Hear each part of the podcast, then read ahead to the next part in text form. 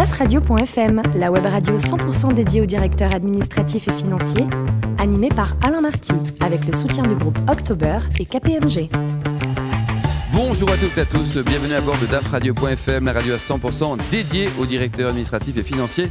Vous êtes plus de 11 000 auditeurs, nous écoutez passionnément chaque semaine en podcast. Ravi de vous retrouver aujourd'hui pour une émission spéciale dédiée à la transformation des business models à l'occasion de la 16e édition de Financium organisée par la DFCG. On est délocalisé dans un bel endroit, presque aussi beau que d'habitude, dans l'hôtel Salomon de Rothschild dans le 8e arrondissement. Alors aujourd'hui, pour ce débat, on a quatre stars. Catherine Barba, elle-même entrepreneuse, fondatrice de Peps Lab et du Win Forum. Olivier Goua, fondateur et président du directoire de October. Francis Do, DAF de Léa et Léo et président de la DFCG Normandie. Et Bruno Delègue, le président national de la DFCG. Bonjour à tous les quatre. Bonjour. Alors Bruno, un mot de présentation de cette DFCG que vous présidez au niveau national et puis après Financium, cet événement qui se déroule euh, depuis hier et également aujourd'hui. Alors la DFCG, d'abord merci de nous recevoir Alain. La DFCG est un, le réseau national des directeurs financiers qui existe depuis plus de 50 ans un très très beau réseau, présent, très présent en région, et c'est extrêmement important pour, pour nous.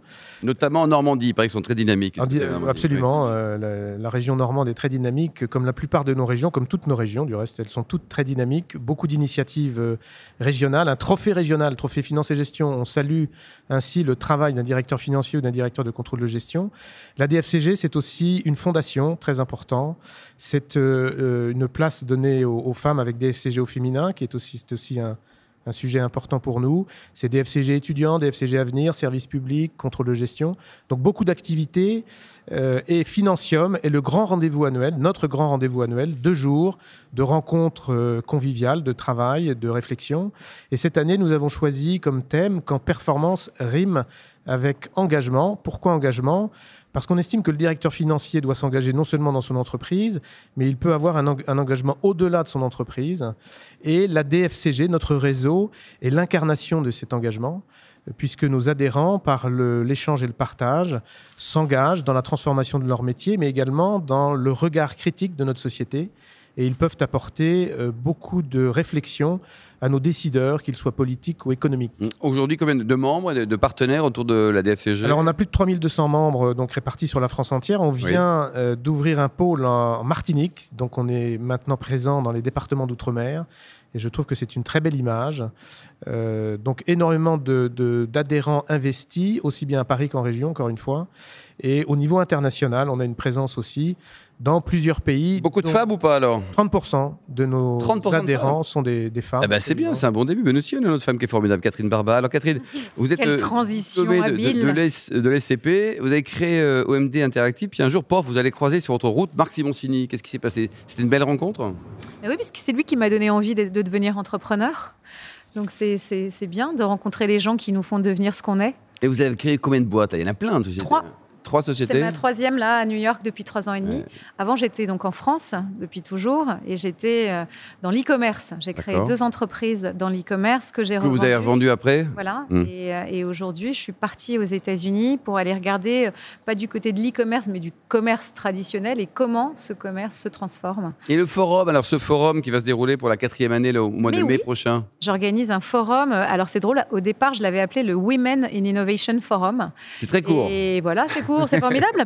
Euh, et, en fait, à la faveur euh, enfin, de, de MeToo, de, cette, de, ce mouvement, je me suis dit que j'avais pas envie de polariser les relations hommes-femmes. J'avais n'avais pas envie de mettre en avant, c'est pas us versus you. C'est, euh, mm. Et donc, je l'ai appelé le Win Forum. Et l'idée, c'est pas tant de parler de la condition des femmes ou de l'égalité homme-femme que de parler de diversité, parce que c'est ça le gage de l'innovation. Et l'innovation, c'est ce qui nous intéresse. Et aujourd'hui, indépendamment du forum, votre métier, vous conseillez, vous accompagnez une entreprise française ou américaine peut-être? Oui, dans la transformation numérique, je vais regarder plein de choses. Moi, c'est un peu mon petit MBA à moi aux mmh. États-Unis. Je vais regarder plein de choses sur quels sont les ressorts d'une entreprise qui se transforme plus vite qu'une autre, qu'est-ce qui fait qu'elle va y arriver? Et ça, j'ai envie de le partager avec, euh, avec les entreprises françaises. Et aussi, je dilapide mon patrimoine dans les startups, car je suis business angel. Très bien ça. Olivier Goua, alors vous, vous êtes aussi un serial entrepreneur. Vous avez créé votre première société en 2000. C'était dans, dans quel métier, Olivier? Euh, J'ai toujours été dans le métier du financement des PME. Donc, c'était dans le capital investissement pour devenir actionnaire d'entreprise. C'était quelle société Qui s'appelle 1, 2, 3 Investment Manager maintenant, qui est une société de gestion euh, qui a les particularités de collecter de l'argent auprès d'investisseurs privés pour l'investir dans les entreprises. C'est une success story extraordinaire, quoi. ça marche très, très bien. Il m'a bien occupé de 26 à 40 ans, effectivement. Et alors 40 ans, vous dites tiens, on part à zéro, on fait blanc, je passe de la quarantaine. les clés du bébé à d'autres personnes et j'ai un nouveau, un nouveau défi, on va dire. Exactement, l'envie de repartir de la feuille blanche, euh, de repartir de zéro euh, avec, euh, avec October, donc une plateforme de prêt aux PME, donc toujours le financement des PME, non plus un capital cette fois-ci, mais en dette. Et aujourd'hui, donc, vous financez quel type de, de société Que des PME françaises déjà Ou il y a également une résonance internationale? Alors, il y a une résonance internationale puisqu'on est présent à Paris, Madrid, Milan et depuis la semaine dernière à Amsterdam.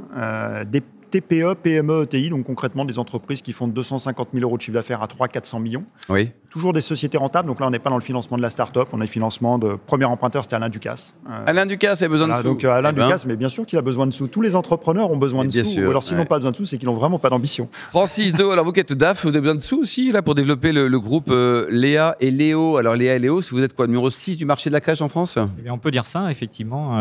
ce marché traditionnel de, de la garde d'enfants eh bien, existe depuis un certain nombre d'années. Il a été privatisé il y a environ 15 ans. Et euh, les Aléo s'est inscrit euh, dès le départ dans une démarche d'ouverture de marché régional. Et puis petit à petit, on a grandi et il a fallu effectivement, et il en faut toujours, du financement pour cela, mmh. puisque les Aléo est aujourd'hui à la tête d'une quarantaine de crèches. 40 crèches. En France. En hein. France, absolument.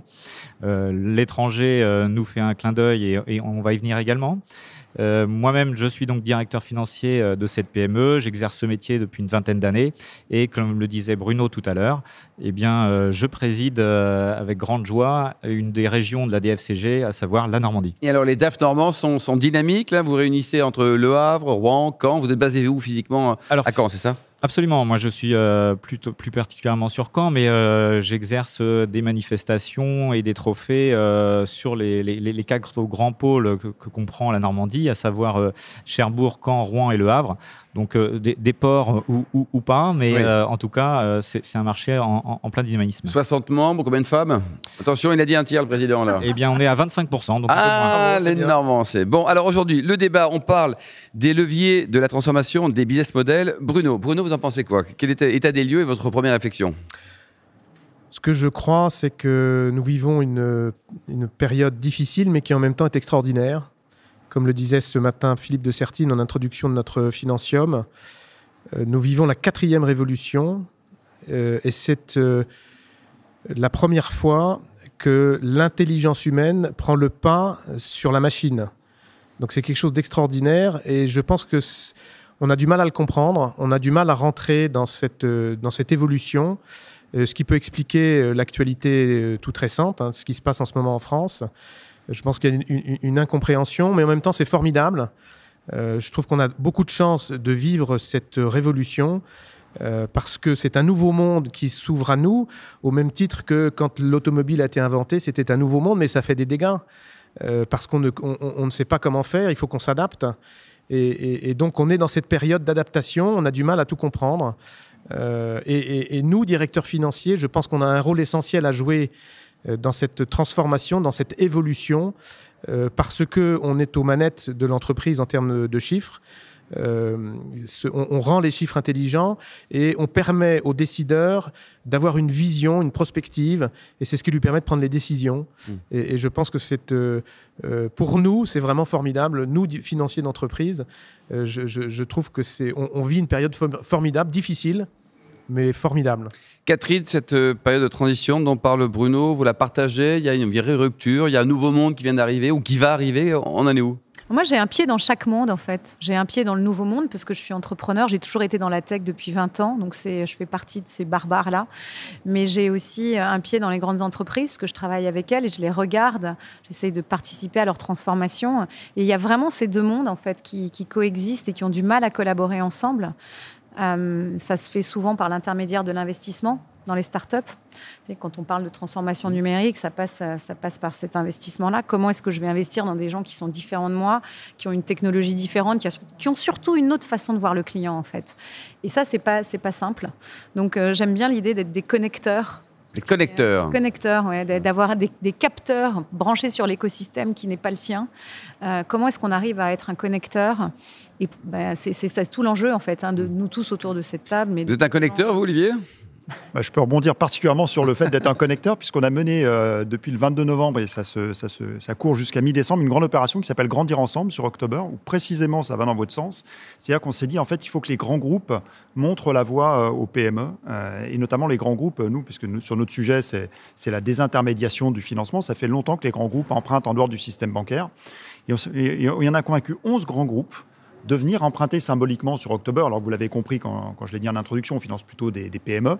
Donc, ces grands, grands groupes, c'est des gens comme Arkea, comme Edenred, comme Suez, comme Free, qui sont venus symboliquement emprunter euh, chez nous. 100 000 Quel euros. montant? 100 000 euros, d'accord. Symbole. On comprend bien que ni Arkea, ni Edenred, ni Suez n'ont besoin d'emprunter 100 000 euros. Mais pour montrer la voie, et en contrepartie, on va financer 11 millions d'euros de leurs fournisseurs, PME, sans frais. Génial. Et, et, et ça, c'est vraiment travailler main dans la main. Et c'est pas. Donc, il y, y, a deux choses. D'abord, un, on sait que les, les, les PME euh, bah, s'informent souvent en regardant ce que font, euh, ce que fait leur écosystème. Bien sûr. On espère que les restaurateurs qui utilisent Edenred, eh ben, ils vont penser à nous grâce à ça. Puis surtout, on va mener une action sur le terrain avec euh, des gens comme Edenred, comme Accor, encore une fois, pour aller évangéliser les, les PME. Donc, on, on, peut voir effectivement que c'est ces deux mondes qui effectivement ne réfléchissent pas pareil, c'est évident, mais euh, mais c'est pas deux mondes qui sont antinomiques pour autant. Ouais. Francis, vous en pensez quoi? Euh, Ces leviers, cette transformation, c'est ces deux mondes qui cohabitent et qui s'aiment quand même quelque part, non? Absolument, parce que c'est il n'y a pas du tout de contradiction en, fait entre, entre une évolution industrielle, comme le disait tout à l'heure Bruno, et, un vieux métier comme la garde d'enfants. Euh, Aujourd'hui, no, notre croissance, en tout cas celle, celle de Léa Léo, euh, elle se fait effectivement avec des financements qu'on va chercher soit dans le milieu traditionnel bancaire, soit auprès de private equity, soit d'autres sources, puisqu'il faut aussi euh, varier. Je vais vous les... présenter d'autres sources. Il faut aussi varier les plaisirs. De sources, Olivier. comme on dit. Euh, mais, mais, on a la chance aussi dans, dans cette euh, révolution industrielle, c'est de pouvoir accéder, euh, et donc là en tant que PME, je, je peux vous le confirmer, euh, parce que pour, accompagner, pour accompagner pardon, euh, cette évolution du business model, la, la, technologie nous aide quand même grandement. Mmh. Et, et, cette techno, en fait, aujourd'hui, elle est accessible aux PME. Euh, elle n'est pas euh, aujourd'hui réservée aux, aux, grands groupes, et fort heureusement, et c'est celle-là qui nous permet euh, d'aller justement vers le client et de lui offrir des services euh, qu'il n'avait pas auparavant. Qu'il n'avait pas avant. Euh, Catherine, vous travaillez notamment pour la grande distribution, on peut citer un de vos clients, Carrefour. On parle d'Amazon, Alibaba, ils vont tous les tuer, il n'y aura plus jamais de, de, de supérette à côté de chez nous. Vous y croyez ou pas? J'aime bien cette façon tranchée de voir les choses. Non, j'aime, moi, je regarde beaucoup ce qui se passe du côté de la Chine, oui. en fait. Euh, on a tous les yeux rivés sur Amazon, mais on devrait bien regarder ce que, fait, ce que font JD.com mmh. et Alibaba, parce qu'ils sont en train de transformer non pas les gros mammouths de la consommation là-bas, mais les toutes petites entreprises, les mom and pop stores, mmh. où je, moi je suis pas, je suis pas allée en Chine, mais je vais bientôt y aller. Mais ce que, ce que je lis, ce que je vois partout, c'est que les toutes petites grocery stores, ils, on peut acheter avec son mobile et c'est très courant. Euh, il y a beaucoup de choses qui passent par le paiement en fait hein, dans cette transformation. Donc tout le monde est en train de se transformer. Je veux dire les carrefours comme comme tout le monde, en investissant notamment beaucoup. Mais ils ont leur chance ou pas Parce que Alibaba, c'est juste énorme. La, la, les capis sont, sont, sont en, je sais plus combien, Olivier, en, en milliards de, de, de dollars. C'est énorme. Quoi. Enfin, ah, mais moi, je, je, regarde les capitalisations boursières tous les mois des, des, GAFA. Alors en ce moment, elle est plutôt en berne.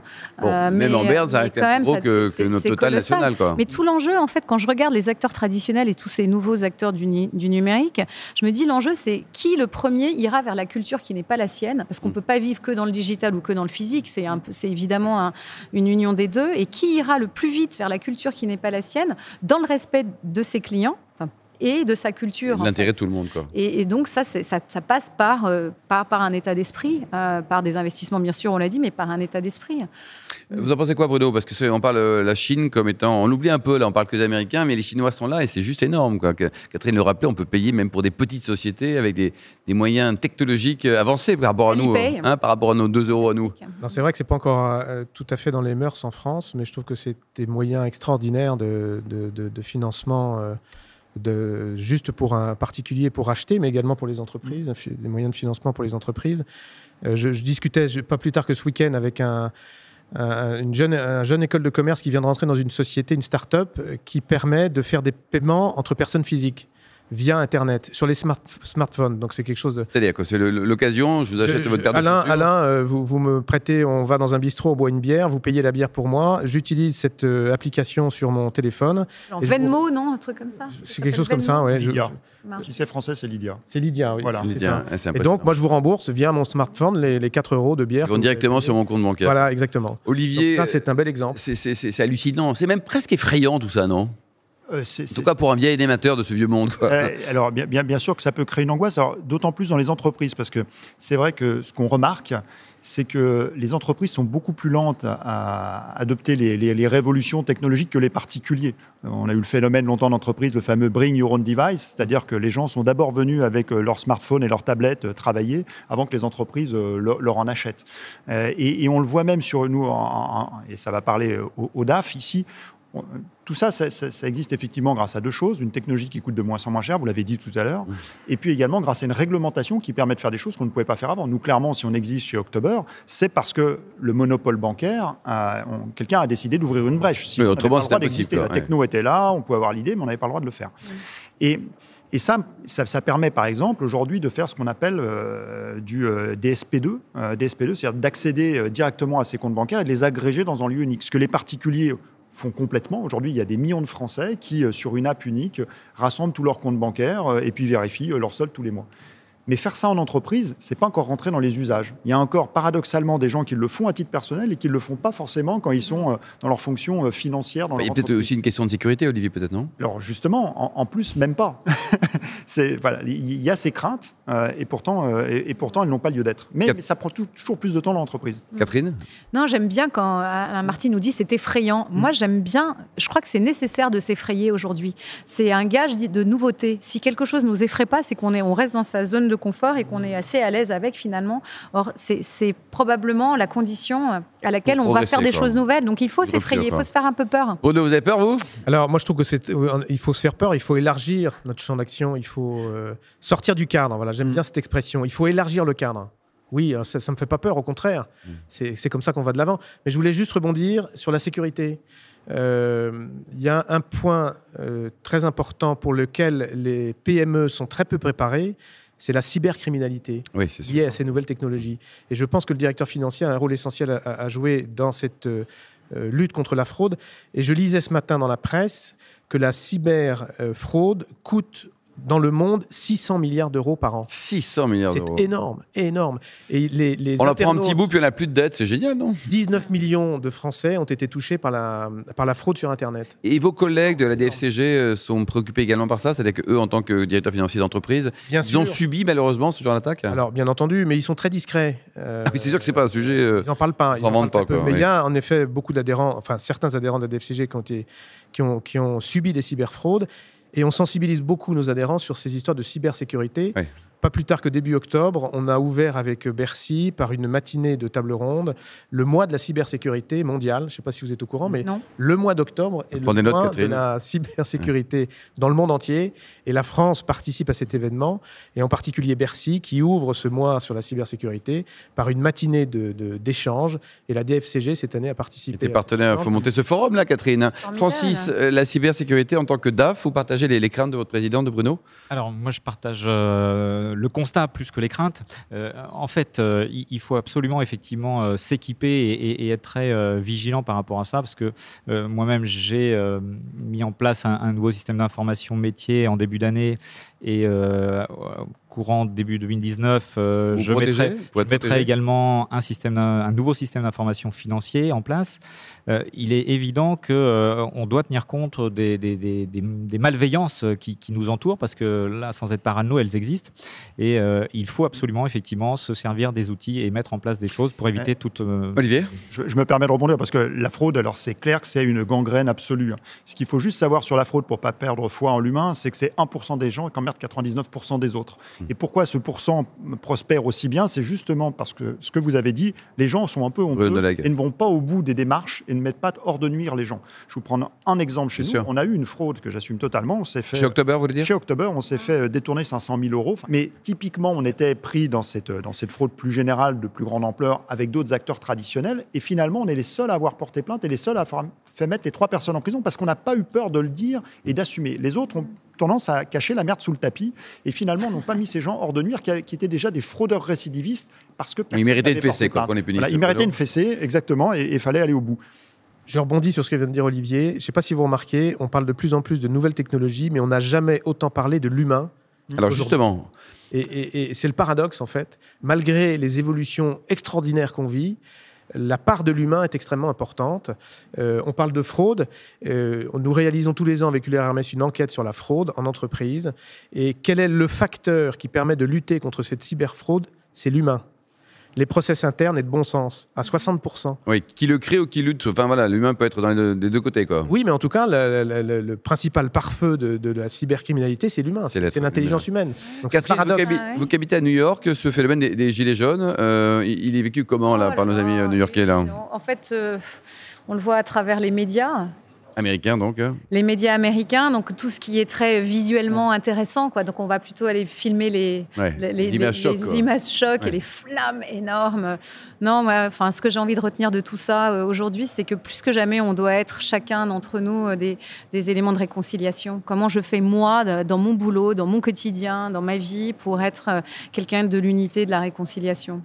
Bruno, justement, accompagner l'humain dans toutes ces transformations, c'est important de ne pas laisser de côté des gens qui un jour l'autre vont se révolter. Alors après, avec, euh, avec les, mots et puis les, actions qu'ils souhaitent. Alors, euh, je, crois beaucoup, et je rebondis sur ce que vient de dire Catherine, à l'engagement. Hmm. Et je pense que c'est par l'engagement euh, de chacun qu'on arrive, qu'on arrivera à avoir une société responsable entre guillemets, aussi bien en termes écologiques. Et quand je parle d'écologie, c'est pas seulement l'écologie pure, mais c'est l'écologie humaine. c'est la responsabilité par rapport à notre société. Euh, c'est l'investissement de chacun dans l'évolution de nos sociétés. Et je pense que l'humain est extrêmement important. Et dans notre réseau, on travaille énormément là-dessus pour que précisément le directeur financier, qui est un technicien, sorte de son, son spectre technique et puisse être un, vrai manager et puisse, comme le disait tout à l'heure euh, Stéphane Layani au cours de l'échange qu'il y a eu, euh, qu'il ne soit pas qu'un soft killer qui soit vraiment force de proposition et qui soit force d'initiative. Catherine Oui, qui soit un agent de transformation, en fait, qui soit, le, soit le gardien du temple, mais aussi un agent de transformation. Moi, je, je, voulais finir en vous partageant quelque chose. Vous avez parlé d'octobre, on est avec October. Je voulais vous parler d'un le dixième homme. Ça vous dit quelque chose? Le dixième homme, c'est un concept qui m'aide qui beaucoup dans cette réflexion sur la transformation. Ça fait allusion à ce qui s'est passé... Euh, lors de la guerre du Kippour, donc qui a eu lieu il y a 45 ans, en octobre 73, euh, donc quand les troupes syriennes et, euh, égyptiennes ont envahi euh, le Golan et le Sinaï, et les services secrets israéliens se sont retrouvés, enfin c'était ça n'avait pas été prévu. Euh, et depuis, euh, en Israël, il y a ce dixième homme qui est la dixième personne, symboliquement, qui est un peu l'avocat du diable, qui doit penser l'impensable mmh. et qui doit être là pour dire est-ce qu'on est sûr d'avoir bien regardé les choses différemment? Est-ce qu'on a bien changé de perspective? Est-ce qu'on a fait de la place pour de la nouveauté? Euh, Est-ce qu'on a Et donc, je me dis, c'est à nous, dans, la, dans ce mouvement de transformation, je ne sais pas si c'est le rôle du directeur financier ah, d'avoir ça, mais qui est le dixième homme de votre entreprise, c'est ça. je retiens l'idée du dixième homme pour le directeur financier. Olivier Goua, un, mot, peut-être un commentaire sur l'humain qui doit être euh, accompagné et qui doit accompagner cette transformation avec euh, l'intelligence euh, artificielle aussi qui est juste à côté? Oui, alors non, non, mais pour, pour rebondir, oui, effectivement, sur la notion, euh, la, notion d'engagement, effectivement, nous, on n'a pas l'impression de pouvoir être plus engagé que ce qu'on fait chez October. C'est-à-dire qu'aujourd'hui, euh, aider des, des, TPE, des PME, des entreprises qui emploient de quelques salariés jusqu'à 300-400 salariés à mieux se financer, amener des projets, créer de l'emploi, voilà, je pense que notre mission, notre engagement, au sens social euh, du terme, il est là. Il est là, quoi, directement. Francis, l'accompagnement de, de l'humain pour que voilà, tout le monde rame dans l'instant, si je puis dire, et puis continue à vivre le plus heureux possible dans notre beau pays? Alors, je confirme qu'effectivement, euh, la place du directeur financier a, toujours été celle d'un gardien du temple, comme on dit, c'est-à-dire euh, quelqu'un qui, va euh, formaliser les choses et, les mettre sous une forme réglementaire, hein, puisque c'est ainsi en, en, Europe. Mais, mais, heureusement, effectivement, ce rôle a bien évolué et il faut comme tout un chacun, euh, faire partie de cette évolution et voir, voir euh, être à l'initiative pour accompagner effectivement les équipes et, voir au-delà pour euh, s'adapter au, nouveau business model. Mmh. Allez, une conclusion optimiste. Catherine vient de formuler la sienne. Bruno, vous en pensez quoi? Pourquoi est-ce qu'il faut être optimiste demain grâce à la transformation et avec la transformation? Ben, C'est par notre engagement qu'on transformera le monde, l'engagement de chacun.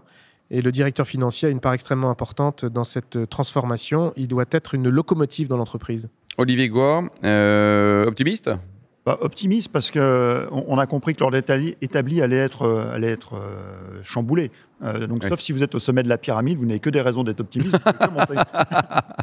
Et vous, Francis, le, bon sens normand, vous qui êtes établi à, Caen eh bien, écoutez, Après le bon sens savoyard je, vais vous parler de, tout simplement d'il y a huit jours où j'étais à l'Olympiade des métiers nationales qui se basait à Caen, où donc des, jeunes, donc ceux qui vont prendre notre relève, hein, puisqu'ils ont entre 17 et 18 ans, et qui étaient parfaitement impliqués dans, un, dans leur métier et dans l'excellence de ce qu'ils font.